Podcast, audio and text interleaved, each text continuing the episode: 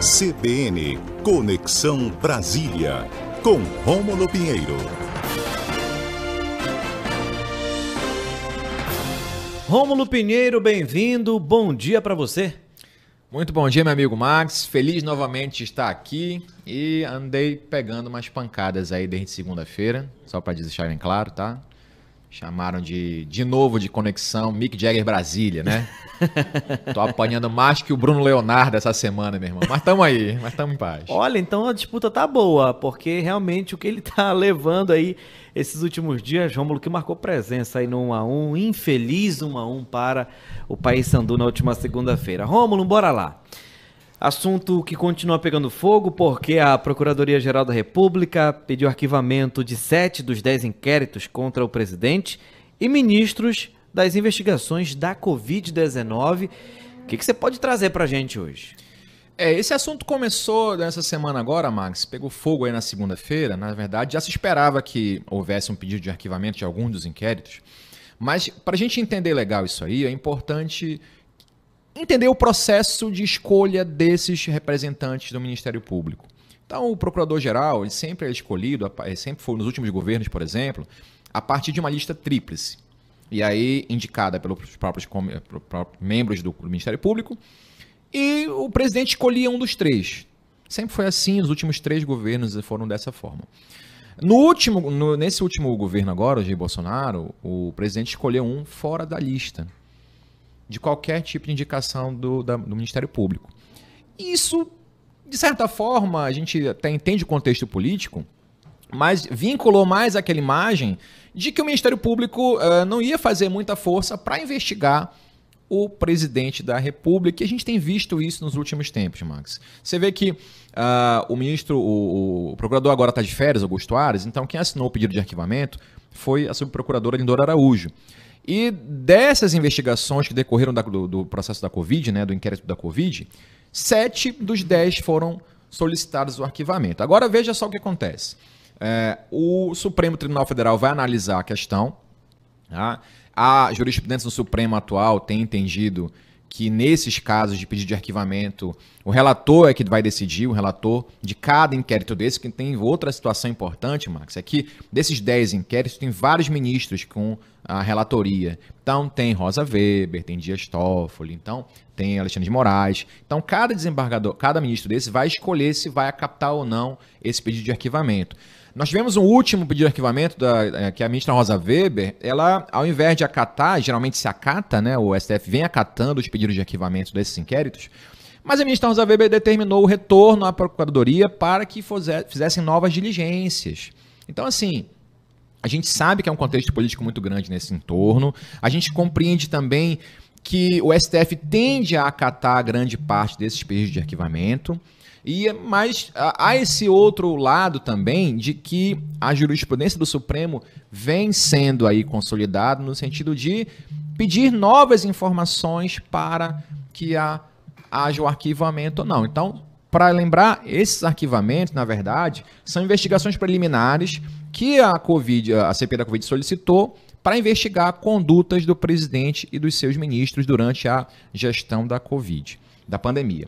E aí, Max, veja que ao final desse, dessa análise pelos, ministros do STF, então vai haver ou o aprofundamento do inquérito para investigação e posteriormente, eventualmente, uma denúncia por parte da PGR, o que eu acho difícil em razão dessa contexto da vinculação política, ou então se arquivará nesse momento essa investigação preliminar e os outros três processos, os inquéritos estão sendo investigados, terão os próximos andamentos nos próximos meses aí, meu caro.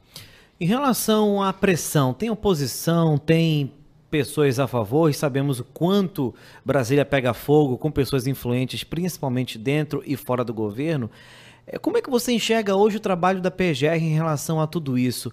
Você enxerga uma certa lentidão, esse atraso, tem muita coisa envolvida com as eleições também em jogo. Queria a tua opinião, Rômulo, porque assim a gente enxerga rapidez para tanta coisa, mas lentidão para muita coisa também, o que é mais engraçado. É, Max, o que se comenta muito lá é uma, uma lentidão deliberada. Então você vê, por exemplo, que nós temos é, desses sete inquéritos, é, desses 10 que foram apresentados, esses sete, realmente, alguns deles há um contexto político muito forte. A CPI em si é um instrumento político. Sim, sim. Mas há elementos também para que se aprofunde uma investigação. Notem que nesses casos aqui não há uma condenação ainda. É um pedido de investigação para que se abra e apurem-se se essas provas colhidas na CPI de fato tiveram aí um fundamento jurídico.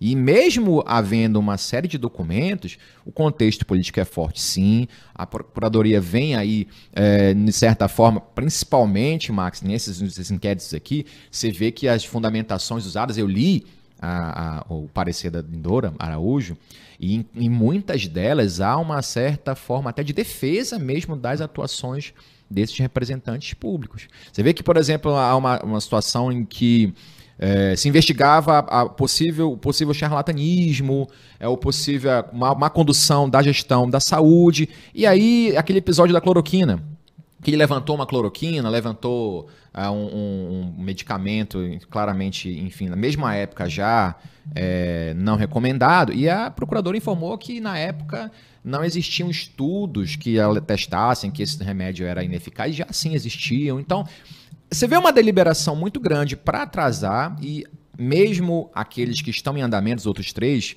essa deliberação para atrasar e os demais, infelizmente, vão aí ter um futuro muito uh, difícil para ser apurado. Agora veja só, Max, que mesmo havendo há uma pressão muito grande dos outros procuradores uh, sobre esse caso, entidades de Polícia Federal, é, peritos federais, há todo um contexto pressionando aí a PGR para que promova algum tipo de é, pronunciamento. Os senadores foram até da Covid, na época da Covid, foram agora ao STF pedir providências, pedir para que o próprio Augusto Ares se manifeste pessoalmente e pedir investigação pelo crime de prevaricação da subprocuradora Lindora Araújo, porque em tese é, deixou sentimentos pessoais prevalecerem sobre esses aspectos mais técnicos. Essa é a argumentação dos senadores. Isso não deve prosperar lá no, no, no Supremo, mas é todo um contexto político que se forma para pressionar de alguma forma a PGR a fazer algum tipo de intervenção nesse caso. É, então, resumidamente falando, uh, peças com bastante fundamento ficam aí, estagnadas, até quem sabe no futuro uh, uma apuração pode ser feita, né? Ou até mesmo nem Ou sem, nada. Ou nada, porque daqui a pouco acaba o ano, acabou as eleições, aí quando virar outro ano ninguém vai querer estar interessado mais nisso, mas infelizmente. Perfeito, mas a gente vai acompanhar, a gente vai ficar na sua cola e você vai ficar na cola lá das autoridades, com as suas fontes lá em Brasília. Obrigadão, viu, Rômulo, pela participação. E até a próxima. E quem sabe no próximo jogo você seja pé quente aí para o Papão. Muito obrigado. Tem um histórico bom ainda. A gente vai conseguir esse acesso com certeza. Um abraço a todos. Obrigado. Rômulo Pinheiro, toda quarta-feira, a partir de 11h20, na coluna Conexão Brasília. 11 horas e 28 minutos, a gente faz então mais uma pausa agora para as notícias do repórter CBN e já já, na volta do intervalo, vamos trazer o novo formato, a nova fase do projeto Amazônia que eu quero, porque vamos ouvir representantes do setor produtivo toda quarta-feira aqui no Boletim de Notícias. Então, fica sintonizado e conectado porque já já voltamos com muito mais.